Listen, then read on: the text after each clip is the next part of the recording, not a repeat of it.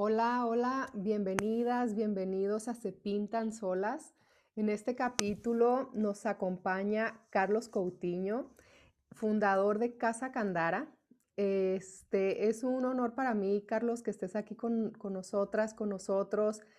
Creo que el tema que vamos a tocar el día de hoy siempre resulta muy gratificante, ¿no? De cierta forma, hablo desde mi experiencia y de muchas otras que, con las que me he podido nutrir. Muchas personas andamos en búsqueda de un bienestar, un bienestar físico, un bienestar emocional, psicológico, espiritual.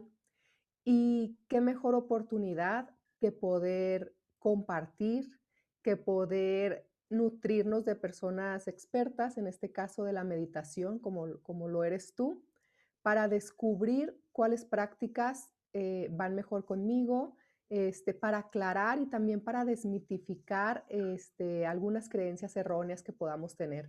Bienvenido, Carlos. Hola, soy Unuan Cervantes, psicóloga y psicoterapeuta. Acompáñame en mi podcast Se Pintan Solas para hablar y compartir experiencias de vida, aprendizajes, caídas y levantadas con personas expertas Iremos reflexionando y desmitificando esos temas que nos paralizan y aprisionan. Y sí, claro que sí, para aprender a vivir más libremente y en conciencia, cambiando el quisiera ser por lo voy a hacer. Acompáñame. Gracias por la invitación. Muy contento de poder compartir. Platícanos, ¿quién es Carlos Coutinho? ¿Cómo, cómo surge, cómo nace Casa Candara? bueno, es todo un proceso. Eh, primero, pues yo tengo 33 casi, 33 años. Nací en Ciudad Juárez y pues crecí en un contexto, digamos, como religioso. Este, mi familia cristiana, iba a la iglesia, pero también estuve en escuela católica, este, primaria, secundaria, entonces como vi de todo. y pues parte de eso, como lo menciono en el contexto de, esta búsqueda como espiritual, ¿no? De,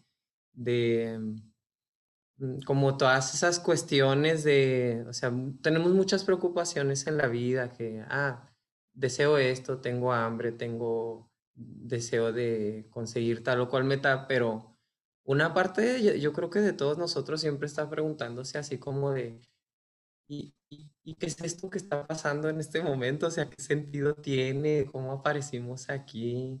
Esas preguntas muy elevadas que normalmente, pues como es muy difícil contestarlas así de tajo, ¿no? Si no es una exploración.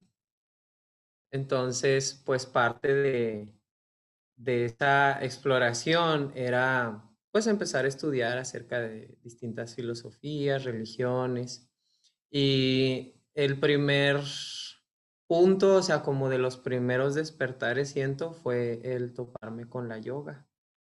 Porque antes de haber, mm, digamos, empezado ese, ese camino de búsqueda, de exploración, siento que era un chico como muy nervioso,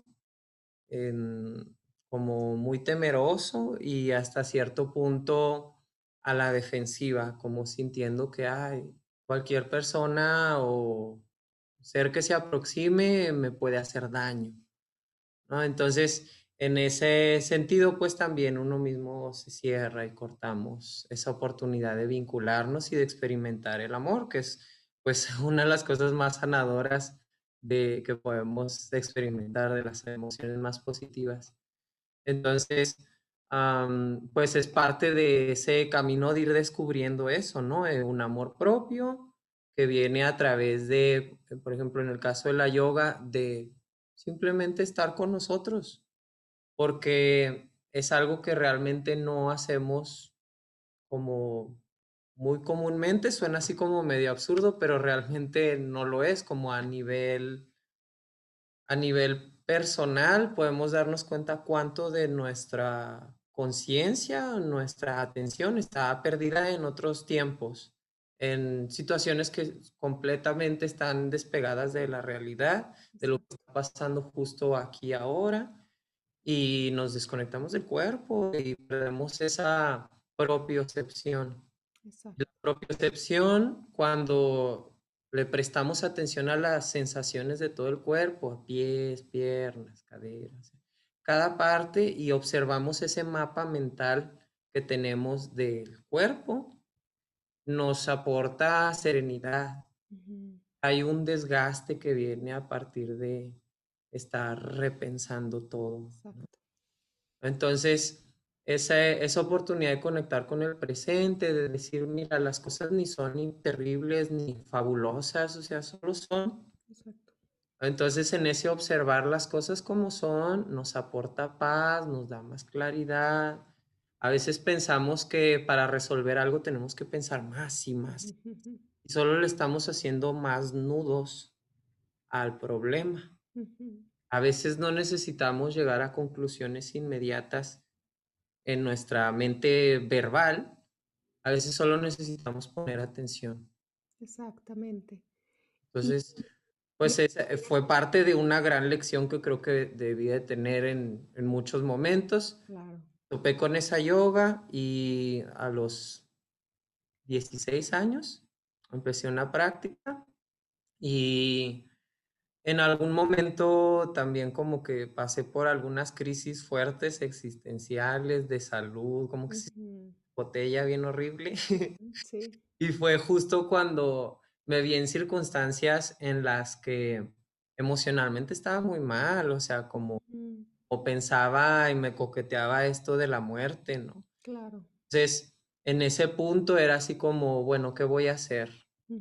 Como, este, soltar mi vida o seguir, ¿qué, ¿qué voy a hacer? Bueno, en ese, justo en ese punto conozco a, a mi maestro Bante Sujita, que él es, bueno, era un monje budista y pues fue parte como de otro despertar, ¿no? Que es, en la yoga hay práctica de meditación, pero el budismo, este, bueno, tenemos una noción como que es una religión, pero técnicamente es una yoga.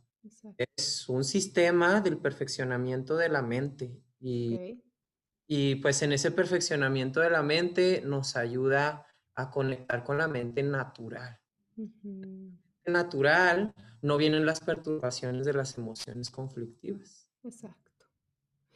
Este, qué valioso, Carlos, escuchar esta parte de ti eh, y saber que, que esta práctica está al alcance de todas las personas. Digo, a veces yo y a veces muchas personas vemos a este tipo de prácticas, ¿no? Como la yoga, como la meditación, incluso como el budismo, como algo muy lejano a mí, ¿no? Como algo que yo creo que yo jamás podría practicar, porque los vemos desde estas posturas de, de, de ya, como que nacieron, ya nacieron iluminados y ya nacieron como resolviendo todo. Pero escuchar esta parte humana, ¿no? Esta parte y este caminar tuyo, este, que tú también tuviste tus crisis, que tú también estuviste en un momento de búsqueda. Eh, en lo personal, a mí me lleva, me lleva a conectarme y a saber que, yo también en algún momento este, puedo acceder a todo ello. Carlos, desde tu experiencia, eh, ¿qué es la meditación? ¿Qué beneficios tiene la meditación? Wow. la meditación ha, habido como muchas, o hay muchas formas en las que la podemos abordar. Hay un movimiento muy fuerte hoy día, hasta pues entre decir que está como de moda o que se empieza a que es efectivo, que es esto de mindfulness, este, meditación de atención plena. y pues el Buda eh, lo llamaba es vipassana. Es una observación ecuánime, eh, tranquila, pacífica, pero eh, penetrante de la realidad. Entonces, ah, en los estados de meditación de Vipassana no es como que entré en un trance y me fui a no sé qué plano, que pues es muy popular que nos guste decir esas cosas, pero la verdad es que es como una distracción. Este, en realidad al final, pues no se trata de evadirnos, se trata de estar bien presentes. Claro. presentes, cada vez más presentes. Qué difícil. Pues sí, sí es complicado. O sea, la mente natural es como, o sea, podemos imaginar como un, océano, ¿no? Y todo el clima estuviera perfecto, así, cero aire, y está la superficie del agua con la menor brisita, empieza a ondular. Exacto. Entonces, como cualquier situación va a perturbar nuestra mente. Eh, la mente es así, la mente, decía el Buda, que es como monkey mind, así todavía decía antes, la mente del simio. Exacto. cuando está, cuando estamos presentes, o sea, tenemos este estado de propiocepción, de estoy sintiendo mi cuerpo, estoy en contacto con mis sentidos, con, con todo, y de pronto viene el lenguaje discursivo de la mente y nos dice, oye, ¿te acuerdas del recibo? No sé qué, ay, ya te fuiste. Exacto. Entonces, pues es ese changuito que, bueno, no solo decía que era un chango, este, la mente, sino que era un chango alcoholizado y loco. Entonces, pues la mente, pues así es, o sea, hay un peligro de la meditación o de cómo la abordamos si creemos que significa no pensar. Es un grave error porque la mente va a pensar. Exacto. Entonces nos vamos a frustrar y vamos a pensar que lo estamos haciendo mal. Exacto. No es así. El hacer bien la meditación significa que no hay error. Okay. Solo hay una experiencia que vas a observar y que vas a tener tanto un punto de atención como distracciones. Entonces, la práctica es mantener el punto de atención lo más posible y si te distraes, darte cuenta que te distraes y regresar al punto de atención. Oye, porque yo pienso que hay un mito. Este, eh, ahorita que te escucho, eh, yo no, yo tenía como la concepción de que ya estoy meditando, realmente estoy meditando cuando mi mente está en blanco. Pero luego de repente estoy meditando eh, y se me atraviesa la lista del súper y, ya me siento mal, ¿no? Porque digo, lo estoy haciendo mal, yo no sirvo para esto, no, o sea, ni para qué lo intento, jamás voy a poder tener la mente en blanco. Pero ahorita que te escucho, pues realmente es como un mito nada más. Es, es como un entrenamiento de la mente, pero la mente es pensante. Claro. Es, como esperar que el océano esté siempre absolutamente en calma total. La menor brisita va a ser ola. Exacto. Entonces, con que cambie la temperatura, se va a empezar a mover las mareas, o sea, la mente es así de, de volátil como un océano. Exacto. Pero a veces nos distraemos quedándonos en las fluctuaciones de la mente, las olas. Pero el océano no son solo olas. Mm. Si nos sumergimos, ahí todo es agua. Exacto. Entonces la mente tiene una parte superficial que es fluctuante, parte más profunda y natural es eh, espaciosa, sin límites, que abarca todo puro potencial. Exacto. A partir de ese potencial, pues ya nosotros vamos construyendo un paraíso o un infierno en nuestra vida, ¿no? Claro, sí, totalmente. Incluso ahorita que, pones el ejemplo del, océano, me lo, estoy imaginando y, literal estaba viendo una imagen, ¿no? Este, alrededor hay gente, hay ruidos, eh, hay olas, pero cuando te sumerges, todo está en calma. O sea, y es parte de esa visión profunda y penetrante de la realidad que es el, la, la, visión que tiene el Buda acerca de cómo meditar. Porque también hay distintas, o sea, meditar es una palabra muy extensa y la abordan, depende a quién le preguntes. Claro. Entonces, Por ejemplo, no sé, incluso en el cristianismo la palabra meditación este, tiene un sentido, ¿no? El judío-cristianismo, el catolicismo, en un sentido de como reflexión acerca de la palabra de Dios o, de sus atributos, yo qué sé, ¿no? Y en el caso de la meditación, en el budismo, en la yoga, pues son sistemas, son sistemas de perfeccionamiento de la mente y pues también, como decíamos, el punto de atención o de enfoque puede variar. Claro. No está necesidad, enfócate en tu respiración. Ajá.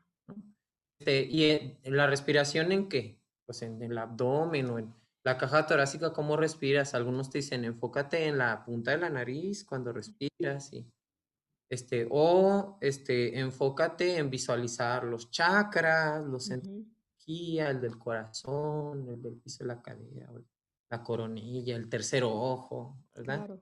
Como enfócate en una parte del cuerpo y ahí lleva tu energía. ¿Y cómo llevamos nuestra energía? Prestarle atención. Y eso es muy hermoso porque aplica para todo en la vida. estamos dando atención, le estamos dando energía. Exacto. Entonces, ¿a qué le estamos dando atención? Porque ahí está drenando nuestra fuerza vital o invirtiendo, ¿verdad? exactamente. Ojalá que nuestra atención esté enfocada en algo bueno. Si nos enfermamos, este, el órgano enfermito, medita en el, en el órgano que se enfermó. con él, apapáchalo.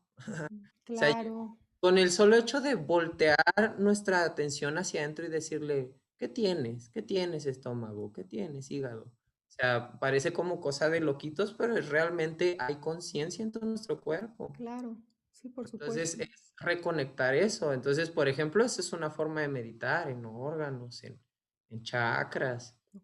Eh, también se medita a veces en cosas afuera. Meditación con velas, así con la llama y quedarnos viendo solo eso.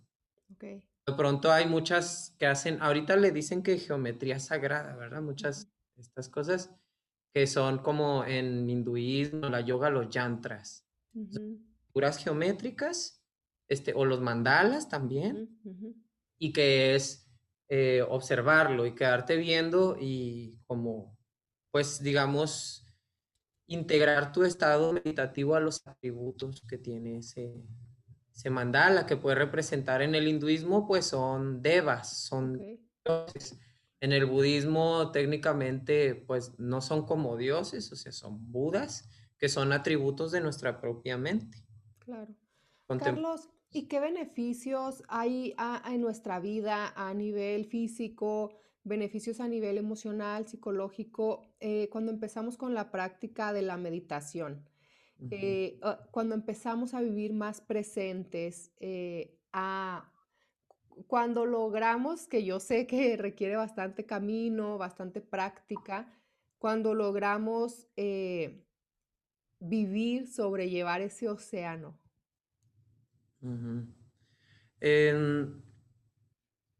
Pues siento que desde las primeras prácticas podemos ver ya beneficios. Como hablando, por ejemplo, específicamente de yoga, la primera vez que practiqué, eh, esa noche me como que sané casi que inmediatamente un insomnio crónico que tenía que dormía, no sé, cuatro horas por noche y así, y andaba medio zombie todo el día. Y no, dormía así como tabla. Me morí. Despierto y yo, pues, ¿qué pasó? ¿Qué es esto? Me encanta. Eh, quiero estar viendo. Empiezo a ir y mm, es algo como que descubrí mucho más de lo que esperaba. a veces bueno, parte de lo que hago es terapia y aplicar yoga, por ejemplo, meditación y bueno, otras técnicas o herbolaria hacia pues la sanación, ¿no? Hacia terapia. Y cuando llegan algunas personas con situaciones de salud físicas, les digo, mira, tú vienes por tu salud física, pero te vas a llevar mucho más, mucho más. Y es porque es esta visión digamos que le llaman el holismo, ¿no? El que implica que no somos una suma de partes, Exacto. somos más que eso, hay una sinergia ahí y una experiencia muy intrincada entre nuestro mundo emocional, nuestros pensamientos y nuestra salud física. Entonces, en ese sentido, que es un todo integrado, eh, y que esto de las partes, pues son visiones que tenemos, así, pues, ¿cómo segmentamos? Pues por sistemas o por órganos. pero entonces, ¿dónde podemos así poner así como el, el, punto en el mapa de, ay, aquí está el amor y aquí está... Es un conjunto como experiencia dentro de nuestro cuerpo, ¿no? Cuerpo, emociones, pensamiento. Entonces, en ese sentido, pues la meditación, y la yoga toca todo eso, todo, todo, todo. Con el simple hecho de ponernos a practicar la meditación, ya somos capaces de relajar desde un principio como los torbellinos mentales. Pero ponernos en esta actitud ecuánime de observar el momento, nuestro objeto de atención y dejar fluir la mente. Claro. Normalmente no la dejamos fluir cuando somos parciales. Parciales cuando estamos en la actitud de me gusta, no me gusta. Exacto. Me gusta, me apego y entretengo la idea. O no me gusta y la bloqueo, la reprimo y por muchas razones nos puede disgustar por miedo, por odio, por culpas, vergüenza. Entonces, pero sigue siendo una atención negativa que le estamos dando a esos pensamientos. Exacto. Y el clavarnos con apego o con rechazo a los pensamientos es tan absurdo como pensar que las nubes son el cielo. Claro. El cielo es amplio, espacioso, sin límite. Las nubes están pasando. Exacto. Por ahí. Pero son transitorias. Exactamente. Cambian y se transforman. Y... Incluso aunque esté todo el cielo nublado, el cielo no ha perdido su cualidad. Exacto. Entonces, igual la mente. Sí, eh, híjole, para mí ahorita eh, está siendo muy, pues me está llevando mucho como a clarificarme eh, cuántas veces hay una nube que se queda ahí, ¿no?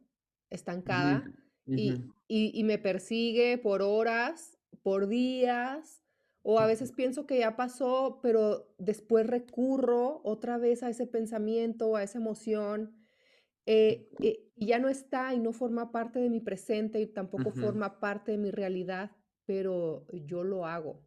Yo, yo hago que forme a fuerzas, ¿no? Sí, eh, sí, sí. Y, como dices tú, o sea, una idea buena o un momento satisfactorio de felicidad o a veces otros catastróficos que, que con los que me empiezo a generar emociones este, y, y, pues llevo a lastimarme, pues. Ajá, es parte de la experiencia del ego nos identificamos positiva o negativamente con nuestro pasado, eso es.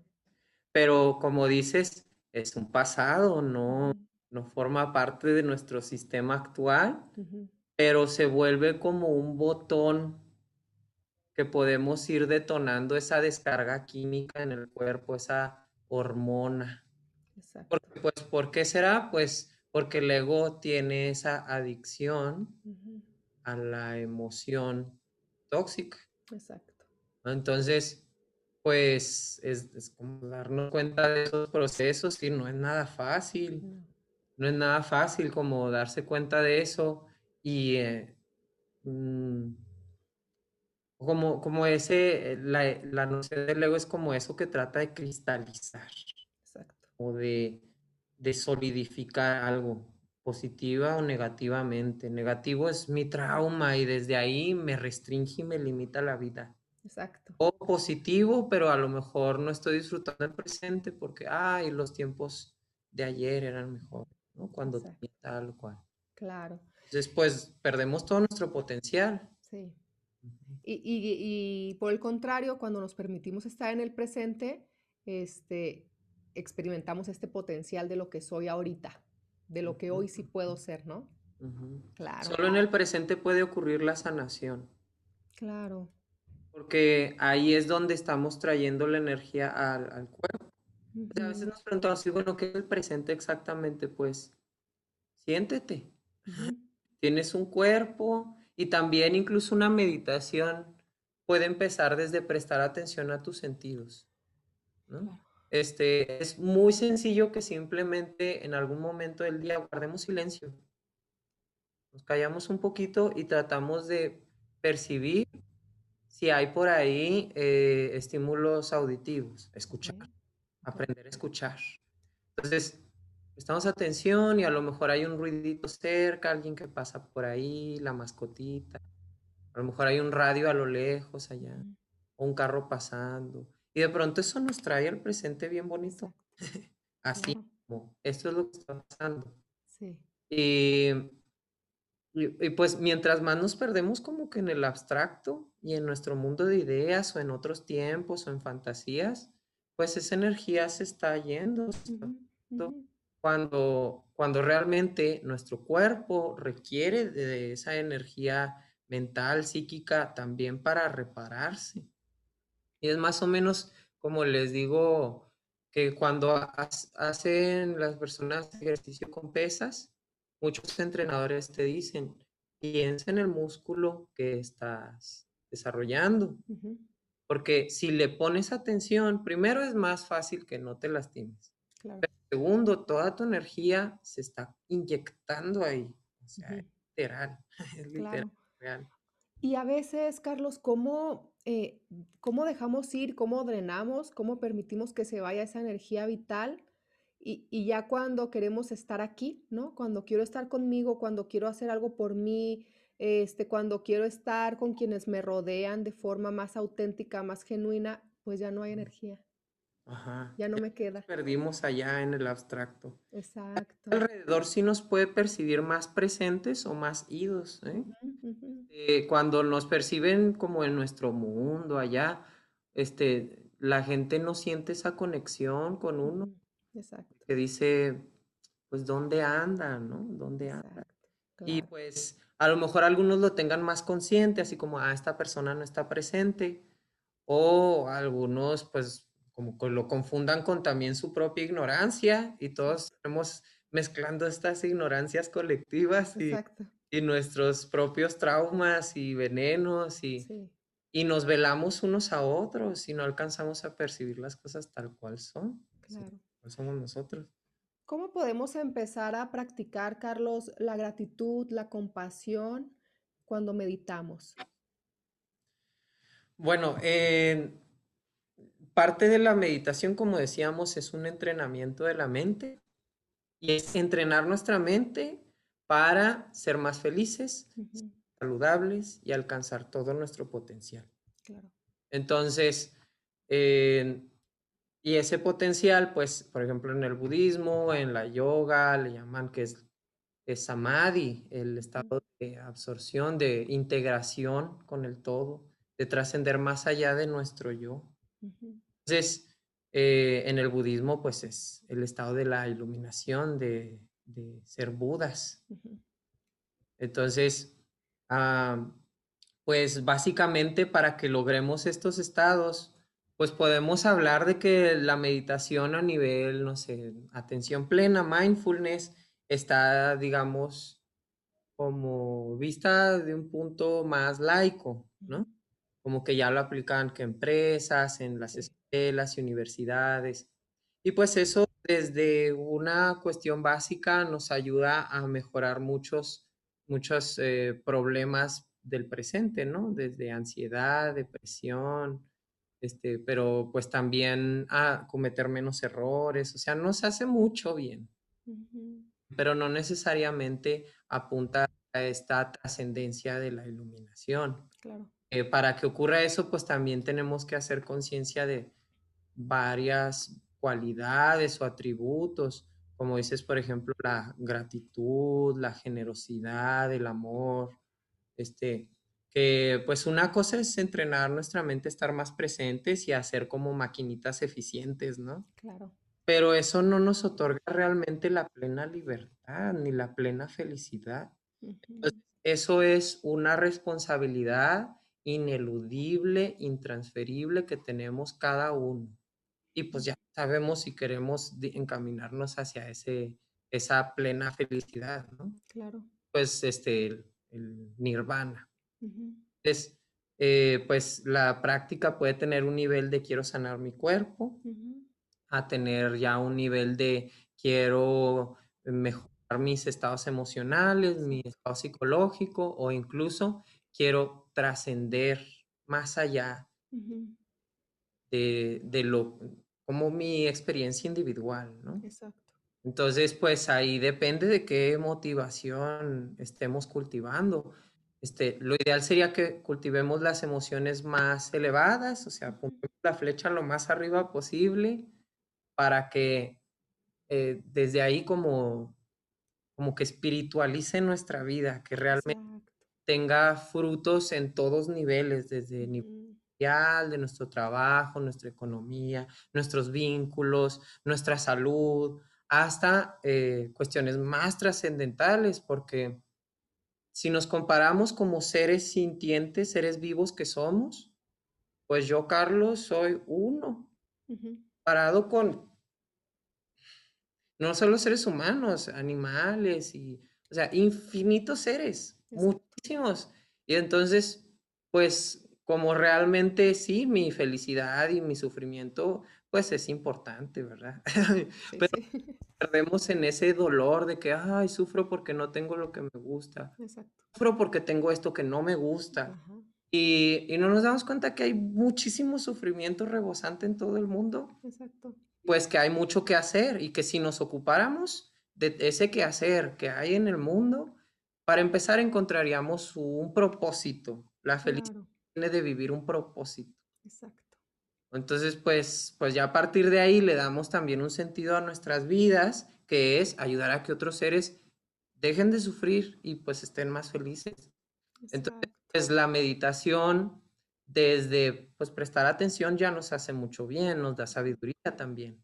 Pero el empezar a cultivar gratitud y compasión y todas estas cualidades nos van despertando lo que llaman la mente del despertar, la mente que es más amorosa, más compasiva, que conecta más con el dolor de otros y que también busca ayudarles a darles lo que les hace plenos, que les hace feliz.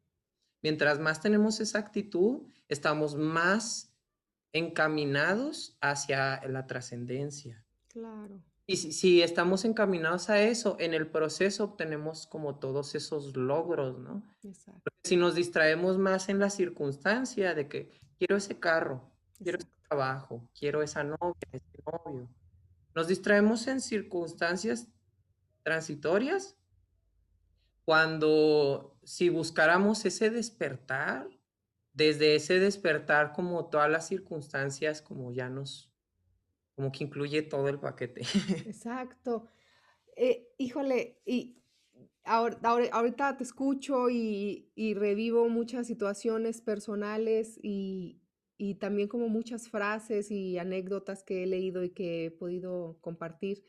Eh, pero sí es cierto, o sea, todas las personas tenemos algo que, que enseñar, tenemos algo que compartir y qué mejor que compartirnos desde aquí, ¿no? Como desde el amor, desde la compasión, desde la empatía eh, y empezar, colaborar como eh, para empezar a, cambiar, ¿no? Como colectivamente lo que hay. Eh, ahorita me permito como hablar un poco del tema de la pandemia, ¿no? Como todo el miedo colectivo que hay, toda la incertidumbre, todo esto. Y si empiezo conmigo, segura estoy que por lo menos dos o tres a mi alrededor, este, eh, se van a empezar a, se va a empezar a generar ahí una sinergia, ¿no?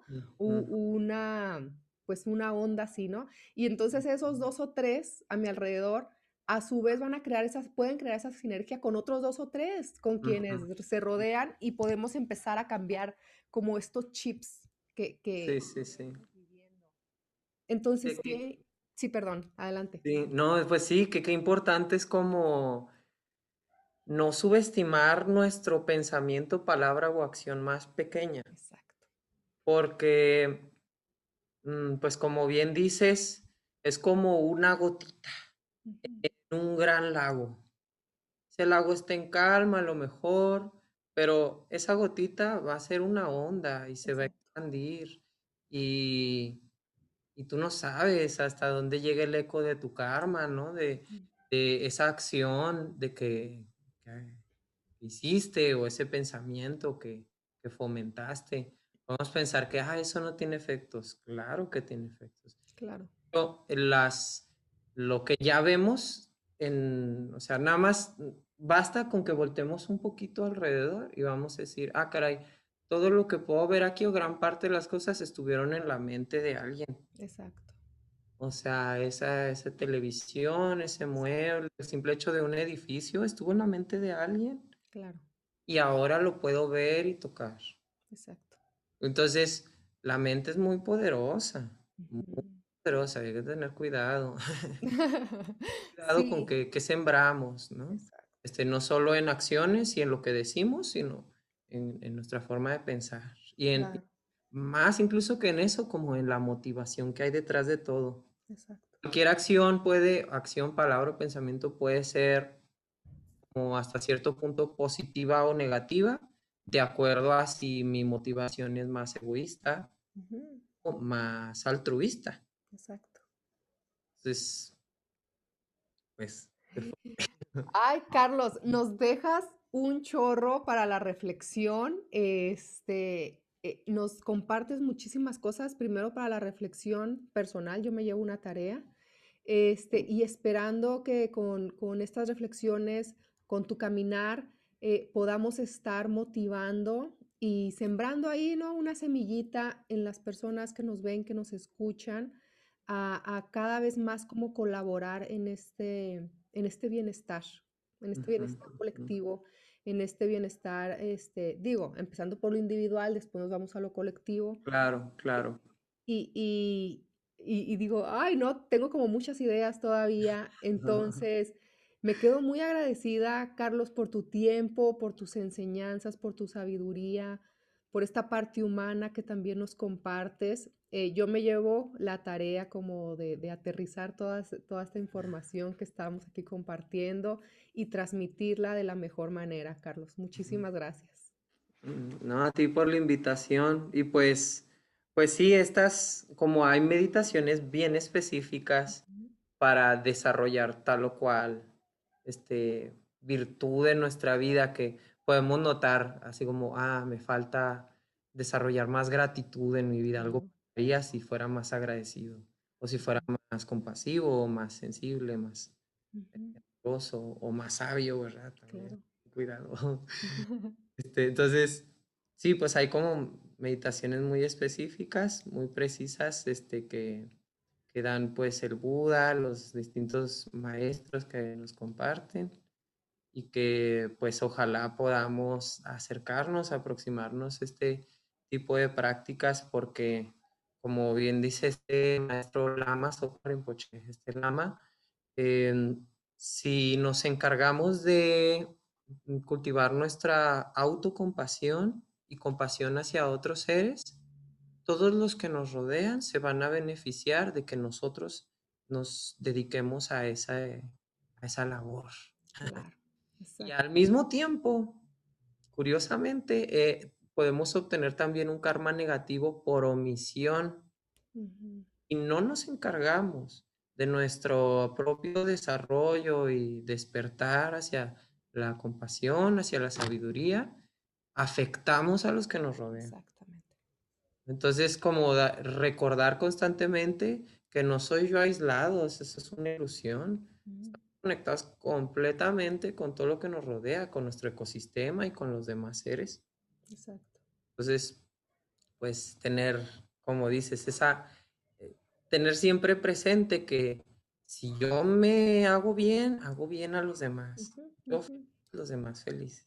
Exactamente. Los demás felices, yo feliz. ese, eh, caer en ese, en esa sinergia de despertar y de felicidad. Exactamente.